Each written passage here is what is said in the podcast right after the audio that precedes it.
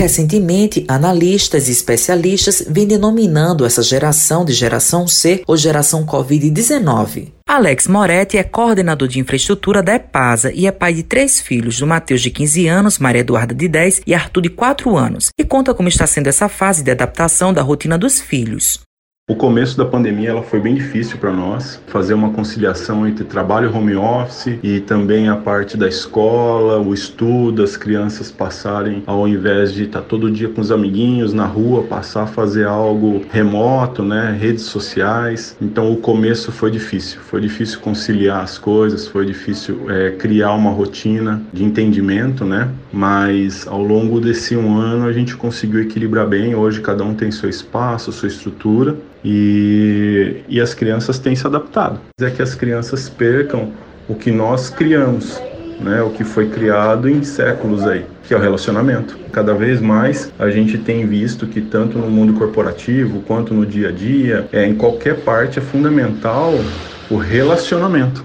Isabelle Nicolau é psicopedagoga e comenta quais são os desafios para os pais nesse momento ter que encarar sem pensar de novo o que vai acontecer, né? Acho que imaginar que vai ter que passar por tudo que já passaram o ano passado de 2020 e isso pesa muito porque eles estão cansados, estão exaustos, né? Muitos não querem mais aceitar essa situação e aí, então eles estão se cobrando também, é, querendo corrigir o que foi feito de errado no ano passado e que não tem como, né? Eu acho que eles precisam, os pais precisam, na verdade, cuidar do seu emocional emocional né, e do emocional de toda a família.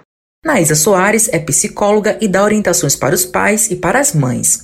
A criança que ela fica muito tempo com usos eletrônicos sem a família presente, essa criança não sabe interagir, ela não sabe na escola, ela não vai saber ter iniciativa de uma conversa com um coleguinha, ela não vai saber jogar uma bola direito, um futebol direito, ela não vai saber ter uma conversa que não seja fora do de eletrônicos, ela não vai ser, ela tá fechada no mundo dela. Então a família nesse processo de pandemia, de Covid-19, tanto para as próprias crianças quanto para os próprios adultos é o que vai fazer que as pessoas sofram menos, não é? Porque é a presença de um contato social. Matheus Lomar para a Rádio Tabajaro, emissora da PC, empresa praibana de comunicação.